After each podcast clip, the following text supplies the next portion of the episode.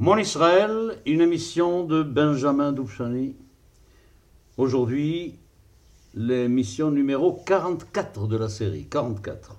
J'imaginais jamais que ça allait être aussi, qu'il y aurait aussi, et un aussi grand nombre d'émissions, mais je crois que ça, nous, ça, ça va nous entraîner jusqu'à 100. J'ai très peur que ça va encore durer un an ou deux. Bon, écoutez, alors la semaine dernière, j'étais en train de vous parler de la situation générale du peuple juif en Europe, d'abord, en Europe, après la Première Guerre mondiale. Nous étions en train de voir au moment déjà où la, déclaration Balfour est faite, où on sait qu'il peut y avoir un foyer national juif en Palestine. Tout le monde le sait, tout le monde juif le sait, il est assez excité d'ailleurs, il est très content de cela. Mais, mais, mais, il y a une vie juive qui continue absolument en diaspora, surtout en Europe. Nous avons plusieurs tendances. Nous avons les juifs démocrates, nous avons les juifs révolutionnaires. Nous avons vu tout cela. Ce n'est pas du tout terminé. Il faudrait qu'on voit comment les juifs essaient de s'intégrer, les nouveaux, les nouveaux États créés après la guerre, comment ils accueillent les juifs, quelle est la condition des juifs, quelle, quelle, est la situation des pogroms, quelle est la situation de sécurité, d'éducation. Il y a énormément de problèmes pour montrer bien ce peuple juif qui est censé créer la résurrection d'Israël qui est censé être tous des candidats pour la montée vers Israël, pour créer cet État. Et comment sont-ils là où ils sont? Et la naïveté dans laquelle ils vivent et, la méconnaissance de ce qui allait arriver, les, les sentiments qu'ils étaient en sécurité, au contraire qu'ils étaient très bien, et pour certains c'était pas vrai, c'était au contraire des sentiments que les choses allaient très très mal. Vous voyez, très très compliqué tout ça. Ça c'est un des sujets que je vais évidemment aborder pendant tous les mois à venir concernant les peuples juifs pendant ce temps-là. Mais je pensais que ce serait quand même plus agréable, et pour vous et pour moi, de faire en parallèle, en, même temps que nous discutons de la situation du peuple juif à travers l'Europe et aussi aux États-Unis et aussi en Union soviétique, de faire en parallèle aussi une partie de l'émission qui sera consacrée au sionisme et à la Palestine. C'est-à-dire qu'est-ce qui se passe en réalité dans le mouvement sioniste et qu'est-ce qui se passe en Palestine? Voilà. Alors ça va être euh, d'un côté une face du problème, les, juifs qui sont encore dans ce que j'appelle moi la deuxième maison d'Israël, la deuxième maison, et puis de l'autre côté, ça sera ceux qui sont en train de construire la troisième maison d'Israël, les sionistes, et puis ensuite en Palestine jusqu'à Israël, etc. Voilà, c'est ça un petit programme que je me suis euh, dessiné pour moi et pour vous, et évidemment. Alors là, nous sommes obligés quand même de faire un petit retour en arrière, et nous ne sommes plus après la guerre, et je voudrais dire quelques mots quand même sur la guerre, sur la guerre 14-18, car le sionisme et, les sionistes ont joué un rôle pendant la guerre aussi, que nous n'avons pas encore vu, c'est un sujet que nous allons aborder maintenant, tout de suite. Je vais aborder avec vous ce sujet. Alors d'abord, bon, écoutez, je n'ai pas besoin de vous apprendre ce que c'était que la guerre 14-18. Je n'ai pas besoin de vous apprendre comment étaient distribuées les forces en présence. Vous savez qu'il y avait d'un côté la triple alliance, c'est-à-dire c'était l'Allemagne, c'était l'Empire austro-hongrois, auquel sont, venus se joindre l'Empire ottoman après, et puis aussi la Bulgarie. Ah, ça, c'est la triple alliance, les, les puissances du centre, on appelle ça aussi, mais d'une autre mercase. Et puis en face, nous avons évidemment la triple entente, la Skama, ce qu'on appelle en hébreu la Skama, la triple entente. Alors ça, il y, a, il y a la France, il y a la Grande-Bretagne, il y a la Russie. Évidemment, après nous verrons, vont se joindre à eux la Belgique, attaquée par l'Allemagne, il y aura aussi le Japon, il y aura l'Italie. Alors là, c'est une histoire très étrange pour l'Italie, car les Italiens commencent la guerre d'un côté, puis la finissent de l'autre côté. Ils sont d'abord avec les Allemands et les, les Autrichiens, mais quand ils comprennent que l'Autriche n'a pas l'intention du tout d'être gentil avec l'Italie, ils changent de camp et ils rejoignent les camps de l'entente. Et puis il y a aussi la Roumanie, et puis il y a surtout, surtout, n'oublions pas, en 1917, il y a les États-Unis qui vont entrer dans le conflit pour peser à la fin de ce conflit. Bon, pensons un petit peu à la position des Juifs pendant cette guerre 14-18 en Europe. C'est un dilemme absolument incroyable. N'oubliez pas que des Juifs et des Juifs émancipés, des Juifs intégrés, mais il y en a partout. Il y a d'un côté comme de l'autre ce qui donne lieu même à une littérature spéciale qui est très douloureuse par moments, où il y a un problème que dans la même famille, dans la même famille, il peut y avoir deux frères l'un appartenant à un camp et l'autre appartenant à l'autre camp. Je sais qu'il y a un poème déchirant où il y a deux frères qui se font face dans les tranchées et puis ils tirent en même temps l'un sur l'autre. Ils meurent tous les deux, ils se reconnaissent par la lumière du coup de feu, ils se reconnaissent avant de mourir tous les deux. Bon, ça c'est de la poésie, évidemment, c'était pour émouvoir, pour faire sentir à quel point, et c'était un des grands dilemmes du peuple juif qui n'est pas terminé encore aujourd'hui. Hein c'est pas un de double allégeance, c'est pas exactement au niveau de la double allégeance que ça se joue, mais c'est un vrai grand dilemme. Le fait même qu'il y a les intérêts juifs d'un côté, les intérêts juifs majeurs à ce moment-là, c'est le sionisme et le foyer national qui va être créé en Israël. Et de l'autre côté, nous avons la guerre en Europe où il y a des juifs des deux côtés. Alors, imaginez-vous que dans le monde juif, il y a aussi un très grand problème. De quel côté pencher? Vers qui aller? Est-ce qu'il faut soutenir l'entente ou la triple alliance? Alors il y en a qui pensent qu'il faut aller avec la Grande-Bretagne dans le but de battre la Turquie, l'Empire ottoman en Palestine, pour chasser les Ottomans de Palestine et que les Anglais prennent leur place et pour garantir que les Anglais vont donner le foyer national aux Juifs.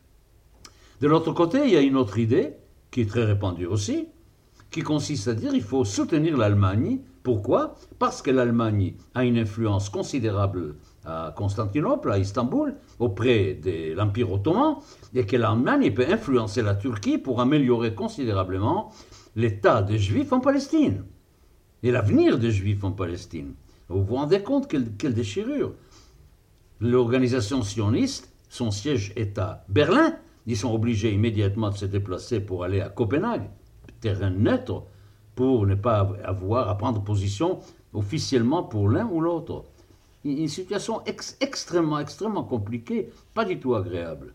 Ben, nous savons, nous savons aujourd'hui qu'en fin de compte, c'était la solution du côté de la Grande-Bretagne et des États de l'entente qui a eu le dessus, et nous, les peuples juifs ont pété dans son ensemble, étaient de l'autre côté, tout en n'oubliant pas la masse de juifs allemands et de l'Empire austro-hongrois qui ont participé activement à la guerre du côté de, la Triple Alliance. Une tragédie assez épouvantable. Quelle histoire? Quelle histoire difficile nous vivons Quelle histoire difficile nous vivons Alors, revenons maintenant du côté sioniste. On va voir qui va jouer un rôle important maintenant. Mais il y a deux personnes qui vont jouer un rôle très important. Ces deux personnes, ce sont Vladimir Jabotinsky, Zel Jabotinsky, que nous connaissons parfaitement bien, et puis Joseph Trumpeldor, que nous connaissons aussi, car c'est Joseph Trumpeldor va être un des héros de Tel Chai, vous savez, parmi ceux qui ont été tués pendant les, combats pour la garde de la Haute-Galilée. Tel Chai, les combats de Tel Chai 1121, vous savez, c'est quelque chose d'assez extraordinaire qui a marqué la jeunesse. Moi-même, j'étais complètement marqué. Et Beitar, souvent, on appelait le mouvement Beitar, on l'appelait aussi Brit Trumpeldor. C'est en référence à Trumpeldor qui, était, qui, avait, qui a perdu son bras en, participant à la guerre russo-japonaise en tant qu'officier dans l'armée russe. C'est une histoire, ça je, je, vous laisse, il faudrait que vous appreniez, vous, prenez le temps de prendre ce personnage-là, un personnage magnifique comme Jabotinsky ou un personnage magnifique comme Trumpeldor. Alors Jabotinsky et Trumpeldor, ils ont une idée, il faut absolument que le peuple juif aide la Grande-Bretagne dans son combat contre l'Empire ottoman en vue carrément de libérer la Palestine de, l'emprise ottomane pour que la Grande-Bretagne puisse prendre possession de la Palestine et pouvoir œuvrer avec les sionistes pour la création de cet État juif que, eux ils espèrent. Alors déjà en 1915, on peut dire qu'ils ont une petite réussite. Ils réussissent à monter une légion qu'on appelle les muletiers des sillons, les muletiers, les hommes au mulet des sillons. Et malheureusement, dans les commandements britanniques, on ne veut pas d'eux, à ce moment-là, pour participer à la guerre contre l'Empire ottoman du côté sud, c'est-à-dire le côté qui part de l'Égypte, en vue de conquérir la Palestine. Alors on les envoie où? On les envoie à Gallipoli, vous savez, Gallipoli, c'est en Turquie nord-ouest, dans, dans, les passages là des Dardanelles, on les envoie dans un de combats épouvantables, où ils brillent d'ailleurs, et les muletiers de Sion qui combattent ailleurs qu'en Palestine, ailleurs que là où ils veulent réellement réussir. Bon, ça va pas durer longtemps. nous savons que c'était une assez grande catastrophe, la bataille de Gallipoli. Je vous envoie à l'étude de la guerre mondiale 14-18 pour connaître tous les détails. Et puis, en 1915, déjà, il n'y a plus. Il n'y a plus de Sion. On les éparpille complètement. La participation juive dans l'armée britannique et dans la guerre contre l'Empire ottoman cesse à ce moment-là. Mais les efforts de Jabotinsky et de Trumpeldor ne s'arrêtent pas là. Ça continue pendant tout le temps. Et enfin, enfin, on peut dire que quand on arrive au mois de juillet 1917, enfin la Grande-Bretagne accepte cette idée-là d'avoir des bataillons juifs, des bataillons juifs pour combattre avec l'armée britannique, et cette fois-ci dans la partie sud justement de l'Empire ottoman, c'est pour la conquête de la Palestine. Nous sommes déjà assez tard, il ne faut pas oublier que très très bientôt, Jérusalem va être libérée, ils n'auront pas le temps de participer à cette bataille-là de Jérusalem, et nous verrons qu'ils vont surtout, surtout être utiles dans la vallée du Jourdain, dans les combats qui, qui vont suivre la, la conquête de Jérusalem.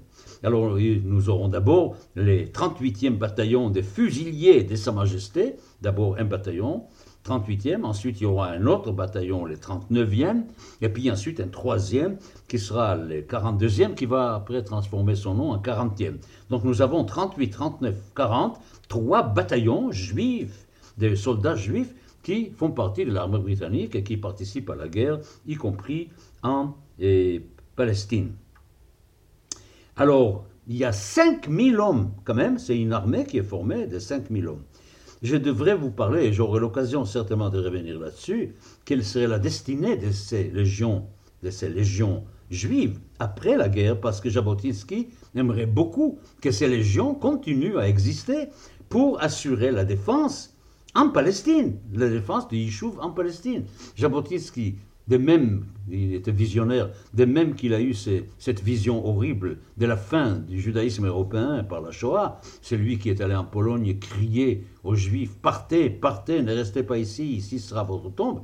Alors, de même que lui, a prévu ça, il a prévu aussi qu'on sera obligé d'avoir une chomat barzel, une muraille de fer contre les Arabes, car les Arabes probablement n'accepteraient pas l'existence d'un État. Ils savaient déjà n'accepterait pas l'existence d'un État juif en Palestine. C'est assez extraordinaire. Il ne s'agit pas de Palestiniens à ce moment-là, il s'agit de tous les Arabes, de tout le monde arabe.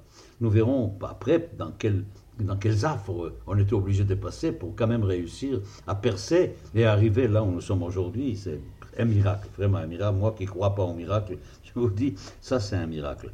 Alors, je vais vous raconter maintenant une anecdote personnelle il y avait à Jérusalem, je ne sais pas si ça existe encore, il y avait à Jérusalem un lieu tout à fait en haut, quand vous montiez la rue, la rue Ben Yehuda, tout à fait vers, vers le haut, dans la rue Ben Yehuda, il y avait à un moment donné, à gauche, en montant, il y avait un club qui s'appelait le club Menorah, Menorah, les candélabres, et ces candélabres étaient les symboles d'ailleurs des légions juives, c'était leur symbole, les candélabres à sept branches qui étaient là. Et puis c'était un club destiné à accueillir les anciens des légions juives. Et alors, ça, c'était exactement sur le chemin qui menait de chez moi vers mon lycée. Et tous les jours, tous les jours, deux fois par jour, j'ai passé devant les clubs Menorah qui étaient là. Peut-être il est toujours là, je ne sais pas. Je crois qu'il n'y a plus de survivants, évidemment, de ces légions juives. Mais peut-être que ça, ça sert à des anciens combattants des guerres d'Israël, je ne sais pas. Et toujours, je pense à ça, c'était pour nous une très grande émotion. Une armée, la première armée juive depuis 2000 ans. depuis le combat contre Adrien, c'était la première fois où il y avait une armée juive en bataille qui était là pour, euh, pour travailler. Extraordinaire tout ça. Moi, il y a là quelque chose qu'on oublie trop souvent, je crois. On oublie trop souvent. La, je répète encore, le dilemme de la présence juive de deux côtés L'autre dilemme, c'est le choix par les Juifs de quel côté être. Et ensuite, le choix définitif qui a été quand même du, côté, du bon côté de ceux qui ont gagné la guerre. Et cette alliance si, si, profonde, en fin de compte, avec la Grande-Bretagne, qui se révélera pas très réussie en fin de compte, parce que nous savons très bien que les choses ne se passeront pas très très bien localement. Il y aura aussi une autre déchirure, que je crois que je vous ai déjà dit ça, entre la situation à Londres, où il y a des gens bienveillants pour la cause sioniste et pour la cause du peuple juif, et puis de l'autre côté, nous avons aussi et ceux en place, sur place, qui sont carrément des pro-palestiniens, et nous savons qu'après, que nous verrons tout ça en détail, après, et la présence britannique en Palestine ne sera pas franchement favorable au projet sioniste. On peut dire que ce sera une lutte vraiment terrible. Ça pas, on, va, on, va nous poser de telles difficultés, de telles difficultés face aux Arabes, et que nous verrons en détail à partir de, à partir de 1920-1921, déjà quand il y avait déjà des massacres arabes des Juifs, là où il y avait les grands écrivains Brenner qui a été tué par les Arabes. Bon, vous voyez alors ça. Alors je voulais introduire donc, vous voyez, je voulais introduire dans notre discours, dans notre histoire, introduire aussi l'élément sioniste. Heureusement, je dis heureusement que, en fin de compte, nous avons fait les bons choix et que nous avons choisi les camps qui a gagné. C'est ça qui a permis à la suite des événements d'arriver. Si nous avions choisi les côtés de l'Allemagne, nous savons que ça aurait été assez catastrophique. Alors, maintenant, quelques mots encore pour continuer nos réflexions sur les Juifs en Europe. Alors là, évidemment, encore une fois, des problèmes terribles. Il y a des pays qui n'existaient pas, Tchécoslovaquie, des pays qui n'existaient pas, la Yougoslavie. Alors ce sont des pays qui sont multinationaux, multinationaux, mais multinationaux tout de suite. Et en Tchécoslovaquie, c'est les Tchèques et les Slovaques. En Yougoslavie, nous savons l'ensemble extraordinaire des, minorités qui forment la Yougoslavie jusqu'à jusqu'à pas très il y a pas très très longtemps, jusqu'à ce que la Yougoslavie casse et devienne de nouveau un ensemble d'États indépendants. Alors, si vous prenez la Pologne par exemple, en Pologne, il y a le tiers de la population de la Pologne après la guerre, au moment où la Pologne se constitue, le tiers de la population n'est pas polonaise. Elle appartient à d'autres nationalités. Et alors, tous ces pays-là, pour qui c'est nouveau, tout est nouveau pour eux, développent immédiatement un nationalisme forcené, et qui dit nationalisme dit antisémitisme. Antisémitisme, immédiatement. Alors que les juifs à ce moment-là ont des espoirs extraordinaires et insensés, les Juifs pensent que maintenant leur situation allait s'améliorer considérablement. Ils se trouvent dans une situation pas tout à fait confortable. Alors, ils ont des, exigences, y compris d'autonomie, carrément d'autonomie nationale.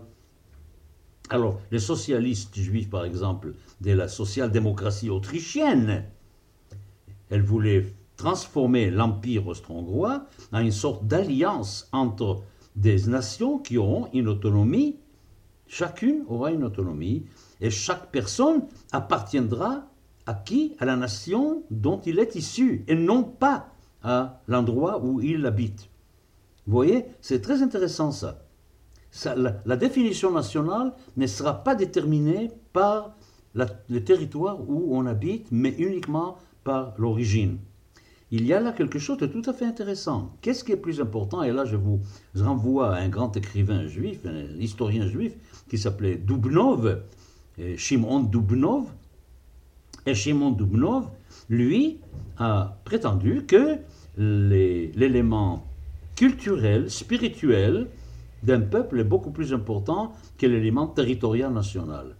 Alors, ce qu'il faut, prendre en considération, c'est beaucoup plus et les droits de la culture et de la spiritualité que, les droits du sol. Je pense à, tout ça, pourquoi je vous parle de tout ça, en rapport aussi avec l'actualité. Je n'ai pas l'intention d'intervenir, vous savez, à la radio, j'ai pris un engagement de ne pas intervenir dans la politique israélienne d'aujourd'hui. Mais je prends quand même ça comme un élément de réflexion, un départ de réflexion sur ce grand problème que, à mon avis, personne n'a encore vraiment étudié, et je vous propose ça comme sujet de réflexion. Moi, j'ai énormément réfléchi là-dessus déjà. Euh, j'ai même écrit là-dessus.